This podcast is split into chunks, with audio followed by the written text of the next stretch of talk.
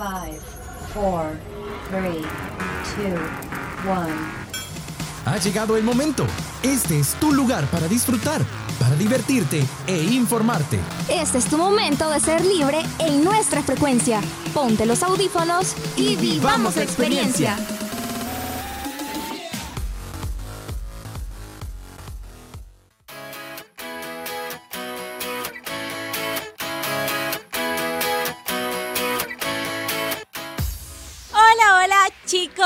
Chicas, ¿cómo están? Bueno, para los que no me conocen y para los que sí, soy Mitch Portillo.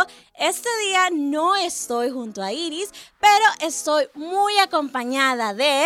El mero César panameño, es un gusto estar con ustedes. Otro programa más, pendientes porque se vienen noticias y muchos datos interesantes como siempre acá en Frecuencia Libre. Me siento muy emocionada este día porque, aparte de que ya vamos por la mitad del ciclo, Estamos nuevamente aquí en cabina, así que espero que disfruten este programa y César, contame qué tenemos preparado para este día. Uy, fíjate que primero tenemos con los suplentes un poquito de los Juegos Centroamericanos, para los que no sabían, se van a realizar acá en El Salvador. También traemos musas y por si usted no tiene calorcito estos días, nosotros tenemos aquí como fuego porque Buboneando nos trae noticias bien chivas.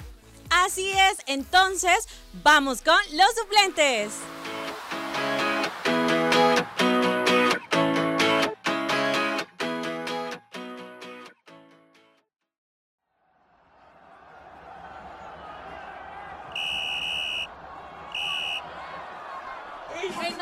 Vine a ver a esta no seas así. Ya vine a verla para bastante, metelo, no seas así. No por otra cosa. Suena el pitido del árbitro y el encuentro finaliza y los suplentes no pudimos estar en la cancha, pero les traemos toda la información que no pudieron escuchar.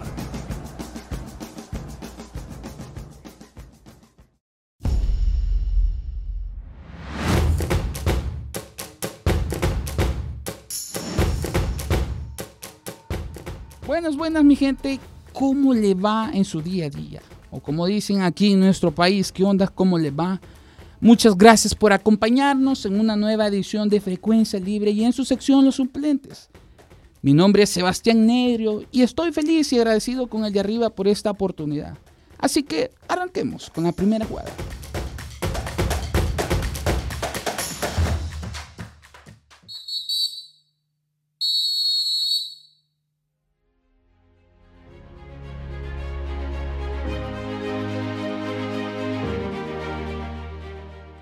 Sabrán, por todas las calles y la publicidad que se mira en nuestro querido El Salvador, este año tenemos la posibilidad de sobresalir más en diferentes disciplinas deportivas, ya que este año se desarrollará en nuestro país la vigésima cuarta edición de los Juegos Centroamericanos y del Caribe, donde se tiene la oportunidad para demostrar de lo que estamos hechos y hacer un buen papel como sede y como deportistas. Estos Juegos nacieron gracias a la iniciativa de la Sociedad Olímpica Mexicana, quien tras la pobre actuación en México en los Juegos Olímpicos de París 1924, decidió organizar un evento polideportivo entre países centroamericanos para que el deporte en estas naciones aumentara a un nivel competitivo. Cuba y Guatemala apoyaron el proyecto. Los mexicanos Alfredo Cuellar y Enrique Aguirre negociaron con el Comité Olímpico Internacional COI para obtener el aval internacional. El acta de creación de los Juegos se firmó en París el 4 de julio de 1924, haciendo esta la competición regional más antigua y avalada por el COI. México, aunque tiene la mayor parte de su territorio en América del Norte, fue el organizador de la primera versión de los Juegos. Se considera que participa debido a que la oporción de su territorio al sur del istmo de Tehuantepec tiene la costa en el Caribe Occidental y por su nexo cultural mucho más cercano con la población latinoamericana. Estos juegos se caracterizan por celebrarse cada cuatro años. Son organizados por Centro Caribe Sport, Antigua o Decabe, con deportes como el atletismo, natación, polo acuático, baloncesto, béisbol, fútbol, voleibol, balonmano, ciclismo, equitación y entre otros muchos más. La cuarta versión se llevó a cabo en Panamá en 1938 y la quinta, que se iba a realizar en 1942, fue pospuesta a causa de la Segunda Guerra Mundial, en cumplimiento de los principios del olimpismo, con el Comité Olímpico Internacional. Esa quinta versión se celebró hasta 1946 en Barranquilla, ciudad litoral del Caribe de Colombia. Los Juegos Centroamericanos y del Caribe son un evento multideportivo que se realiza cada cuatro años desde 1926 en diferentes ciudades dentro de América Central y la cuenca del Mar Caribe. Es el evento multidisciplinario regional más antiguo del mundo. Según los datos oficiales del Centro Caribe Sport, El Salvador ha sido sede en dos ocasiones. La primera en marzo del año 1935, la segunda edición se realizó en noviembre de 2002 y en este año se sumará una edición más que se estará realizando del 23 de junio al 8 de julio de 2023. La Junta General de Delegados encargados de aprobar la sede de la primera edición celebrada en El Salvador de Juegos Centroamericanos y del Caribe se reunió un 3 de abril de 1930 en La Habana, Cuba, donde tomó la decisión de otorgar a la ciudad capital salvadoreña, San Salvador, el privilegio de organizar la cita de estos Juegos en el año de 1934. La fecha original para la que se habían planificado los Juegos tuvo modificaciones al verse el país en una situación social y económica difícil, debido a un terremoto, pero a pesar de ello la nación salvadoreña no retiró sus intenciones de ser anfitrión de los Juegos y solicitó una prórroga para poder celebrarse en el año siguiente, en 1935. Para aquella ocasión, el programa de la competición tuvo un incremento de hasta 14 diferentes deportes, con disciplinas de boxeo, lucha, equitación, contando con la participación de alrededor de 711 deportistas en la competición. San Salvador volvió a ser sede de los 19 Juegos Centroamericanos y del Caribe en noviembre de 2002. En estos Juegos de 2002, México consiguió el primer lugar del medallero, dejando el segundo lugar para Venezuela, el tercero para Colombia y contabilizando al final de la última jornada 351 medallas en total, 138 de oro, 111 de plata y 102 de bronce. En esta edición de los Juegos Centroamericanos y del Caribe se disputaron 38 disciplinas deportivas. Bueno, mi gente, ya se los conté, así que prepárense para junio de este año, en una nueva edición de los Juegos Centroamericanos y del Caribe aquí en nuestro país, donde van a haber muchas sorpresas. Así que prepárese, alístese, haga todo lo que usted tenga que hacer y vayamos a disfrutar de esos juegos. Así que hasta la próxima, nos vemos.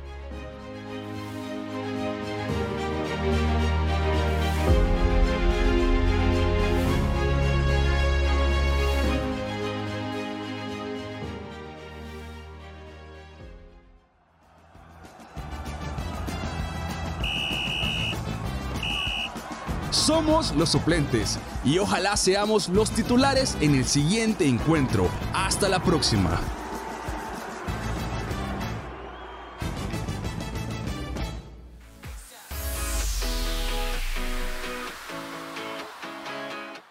¿Sabes? Algo que me gusta mucho es que se habla no solamente del fútbol, porque en los deportes solo lo asimilamos ah, al fútbol y vemos de menos las demás federaciones, pero qué importante y qué bueno que se esté implementando esto aquí en El Salvador y que hay mucha historia detrás. Sí, de hecho que es algo que muchas veces no conocemos o sabemos poco, pero muy bonita la información que nos brindaron nuestros amigos de los suplentes. Así que pendientes ese 23 de junio que se vienen los Juegos Centroamericanos. Y espérense que traemos especial de eso también. Ah, vaya, allá vamos a estar con César gritando y diciendo, vamos, vamos, vamos. Salvador. bueno, este, ahorita vamos con la siguiente sección que es... Bugoneando, así que vamos a hablar un poquito de unas bolas de fuego. Si usted hágase la idea, si ha escuchado esa historia por ahí en El Salvador, pues nos van a contar un poquito nuestro amigo Alejandro sobre las bolas de fuego de Nejapa. Así que Sí, porque yo creo que muchos han de pensar de que, ah, solo son las bolas y ese es todo el show. No, hay más detrás de todo eso y Alejandro nos lo va a compartir. vamos contigo Alejandro.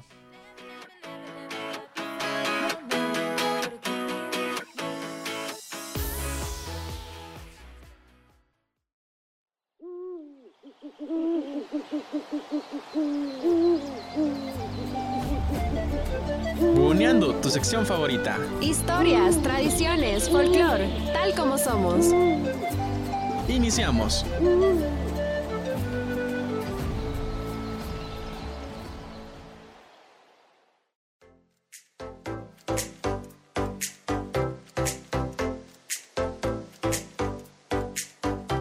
Sean bienvenidos a un nuevo programa de Frecuencia Libre. Gracias por preferirnos y estar con nosotros en tu sección Buoneando, donde hablamos de cultura y tradiciones de nuestro mágico país El Salvador. Mi nombre es Alejandro Trejo y hoy les hablaré de un tema que te puede generar un poco de calor, las bolas de fuego del municipio de Nejapa. Comencemos.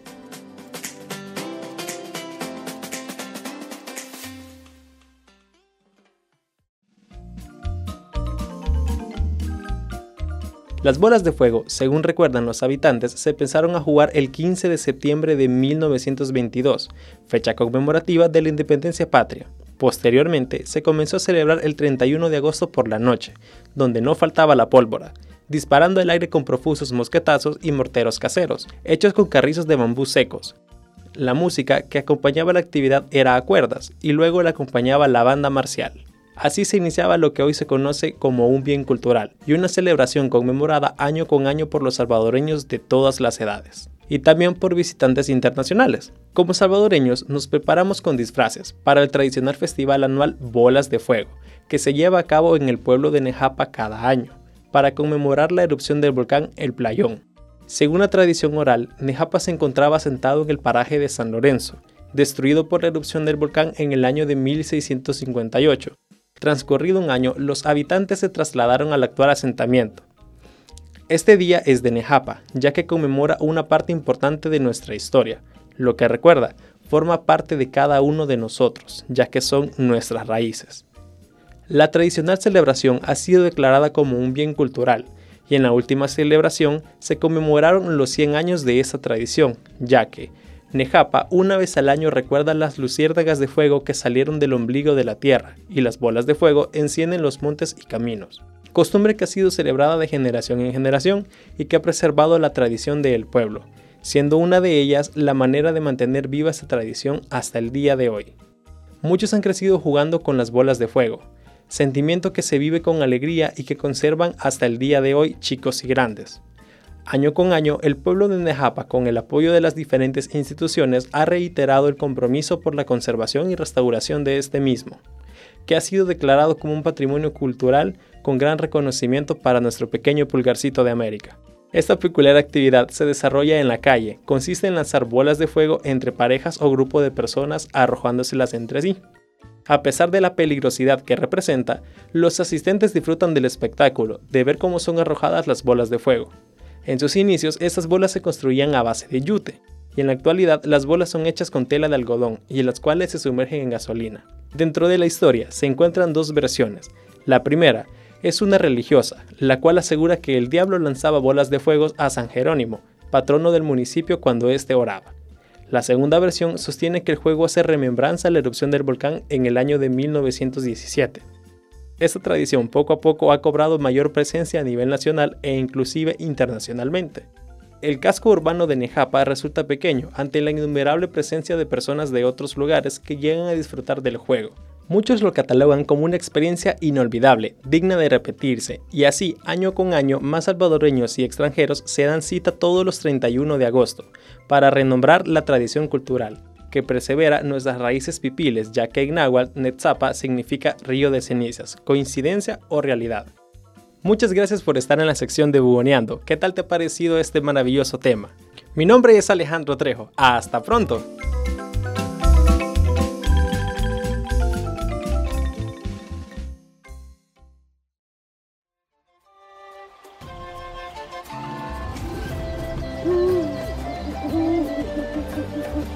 Esta fue tu sección Buoneando. Es tu cultura, nuestra cultura. Hasta, la próxima.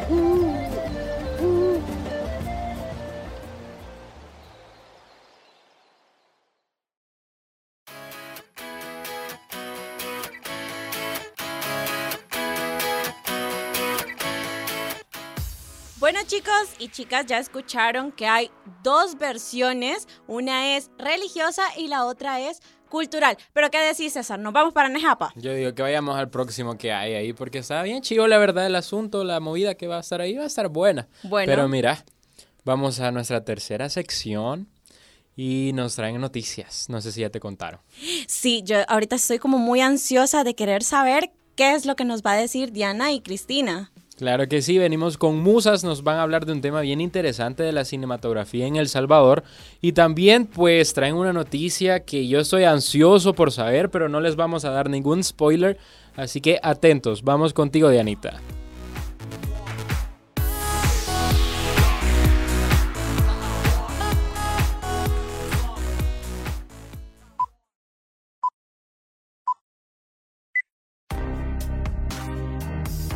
¿Estás listo para saber del buen cine? Ven con nosotras, Musas.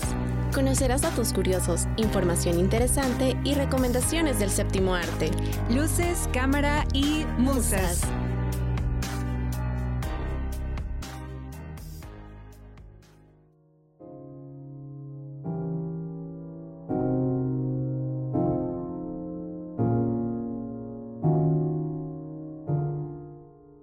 Hola, hola, cinéfilos. Espero que les estén yendo bien. Y si no, desde aquí les mando buenas vibras positivas. Qué gusto estar otro episodio más. ¿Ya escucharon el anterior? Estuvo increíble. Si no lo han escuchado, corran porque no se lo pueden perder. Tenemos un anuncio que hacer también.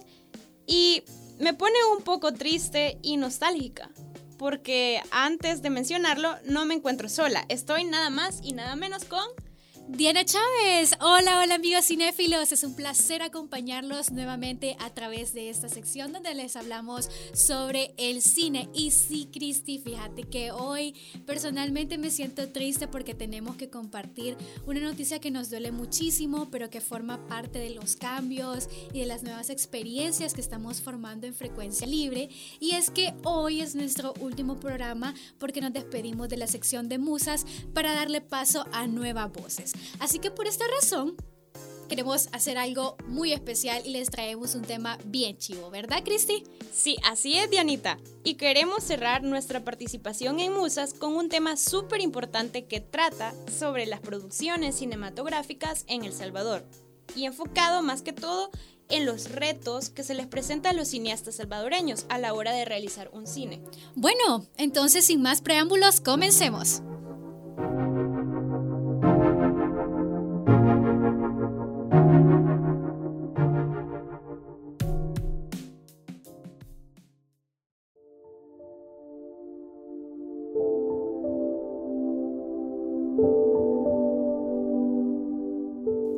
Para conocer un poco las bases del cine y cómo ha sido el proceso del crecimiento del mismo en El Salvador, nos trasladamos a 1930, en donde los italianos Virgilio Crisonino, Enzo Bianchi y Alfredo Masi realizaban el primer largometraje centroamericano llamado Las Águilas Civilizadas, que nace bajo la situación de inestabilidad política y financiera a finales de los años 20 e inicios de los 30. Pero, ¿ustedes sabían que el cine también se utilizó como herramienta política para el gobierno? Pues sucede que en 1930 Alfredo Masi sigue en la búsqueda de introducir el cine para generar más oportunidades culturales e internacionales al país. Y debido a este esfuerzo, el presidente de ese entonces, Maximiliano Hernández Martínez, se muestra interesado en ese nuevo concepto y lo utiliza como una herramienta política. Bajo toda estrategia, el presidente decide reducir los impuestos de importación a todo el equipo de producción e instalar algunos laboratorios en la casa presidencial. Es ahí que Alfredo Masi da un agradecimiento y reconocimiento al interés de Maximiliano. Empieza a producir cortos gubernamentales y largometrajes, como 14 aviones de la Fuerza Aérea o ejercicios militares. Continuando con un poco de historia sobre la producción en nuestro país, una de las primeras películas que se grabaron y de las que se tiene registro es Piratas Negros de 1955, donde las locaciones, los extras y la inversión económica eran de aquí, del Salvador, pero se consideraba más como una coproducción, puesto que fue dirigida y protagonizada principalmente por estadounidenses. Lamentablemente, y según algunas investigaciones, esta película no tuvo éxito ni tampoco tiene registro de la crítica que recibió. ¿Sabes? Algo así he visto en la mayoría, Dianita. Porque, por no mencionar en todas las producciones, que han tenido un enfoque de drama, bélico o de acción, que está inspirada en hechos reales, como las guerras armadas, masacres o, como no, ya lo mencioné, en situaciones políticas. Sí, fíjate, muy buena observación y creo que se da por la misma situación que estos hechos eh, marcaron un antes y un después frente a la historia nacional y claro, es una muy buena idea para plasmarlo en largometrajes. Mira, pero a pesar de que los enfoques mayoritariamente van sobre la guerra, en esta misma época Alejandro Coto también fue un reconocido cineasta en nuestro país. Es, por si no sabías, y ustedes también radio escuchas, también aportó su granito de arena para hacer crecer al cine en esa época, pero con producciones como el Festival de Suchitoto de 1950 y Sinfonía de mi pueblo de 1951 estaban enfocadas en la cultura y las costumbres de nuestro país un punto de vista muy bonito, por cierto. Sí, me parece muy bonito conocer la cultura de nuestro país a través de todas estas películas, pero quisiera volver a la actualidad porque es muy importante reconocer los avances que ha tenido el cine en nuestro país y a pesar que estamos muy lejos de competir con otros países a nivel latinoamericano como México o Argentina, sí hemos tenido participación de producciones y también de productores a nivel internacional. Sí, tenés razón. De hecho, te quería mencionar que parte del trabajo que hoy se realiza, por ejemplo, Brenda Vanegas, que es cineasta y documentalista salvadoreña, tuve, em, por cierto, el honor de entrevistarla para esta temática y en palabras de ella nos comentaba, sus películas han sido gestadas con fondos internacionales, nacionales, ayudas de organismos internacionales. Cada película cuenta con una ruta de financiación distinta y es lo que llamamos cine independiente. Sin embargo, en el país no existe un fondo de financiación para las películas locales por parte del Estado, pero sí desde hace tres o cuatro años el Ministerio de Cultura paga la inscripción o cuota de Ibermedia, por lo que ha hecho que cineastas como Brenda puedan acceder a esos fondos y desarrollar o producir sus películas. Ay, mira, súper interesante, Cristi. Creo que es bien importante que los organismos, tanto públicos como privados, permitan estos pasitos a pasitos para que podamos ir creando más contenido, para que vayamos creando más largometrajes. Pero mira, tenía entendido que también se iba a lanzar una nueva película, ¿verdad? En los próximos días. Efectivamente, Dianita, y se ha mencionado que para este año probablemente se estrene Luciérnagas en el Mozote, una película que narra el drama bélico sobre la masacre en el Mozote, que dejó más de 1.800 personas asesinadas en los 80s. Por cierto, va retomando hechos acontecidos dentro de la guerra armada en nuestro país. Ajá, y es lo que mencionábamos anteriormente. Yo creo, Cristi, que nuestro país tiene mucho potencial para sacar producciones cinematográficas que vayan compitiendo a nivel internacional, pero sí nos hace falta abrir más espacios de creación para este tipo de contenido. Claro, estoy totalmente de acuerdo con vos y fíjate que a pesar de que en los últimos años se han creado espacios como es cine, en donde se brindan talleres, incentivos para los nuevos productores, oportunidades para actuar y así un montón de cosas, sí deberían de promover otras actividades para que cada vez más nos vayamos apropiando de las películas que hacemos aquí.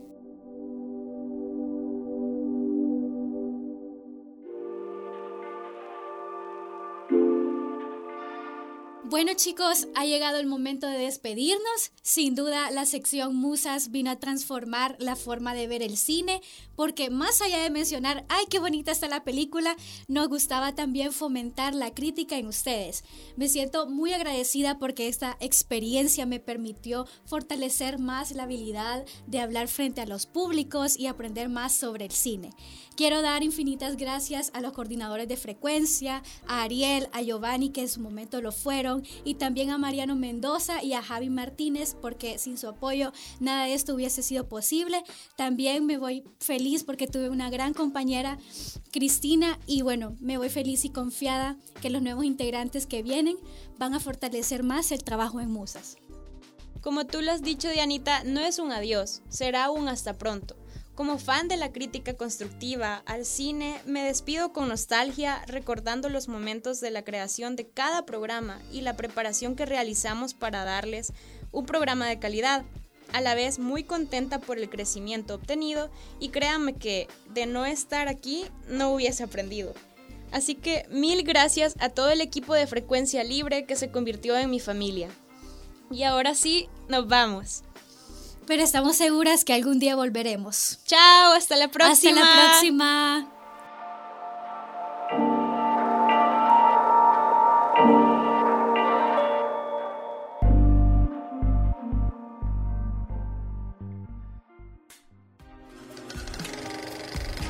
Esta fue la sección Musas. Te esperamos en la próxima, siempre por Frecuencia Libre.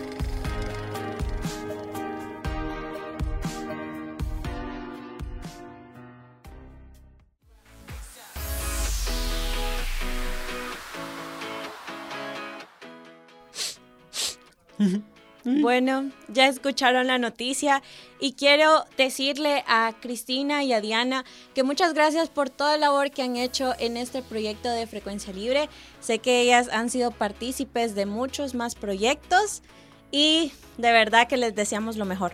Sí, de verdad agradecerles a Dianita y a Cristina porque nos han ayudado un montón. Fueron unas grandes mentoras de lo que ahora es Frecuencia Libre. Las vamos a extrañar, pero les deseamos muchos éxitos y bendiciones eh, de aquí en adelante, lo que resta su carrera y pues su vida profesional también. Esperamos tenerlas de regreso en algún momento acá en algún proyecto de frecuencia libre, pero de momento, Mitch, hemos llegado al final del programa. Bueno, espero que hayan disfrutado tanto como nosotros en este tu programa de frecuencia libre. Así que nos vemos a la próxima. Adiós. Nos vemos.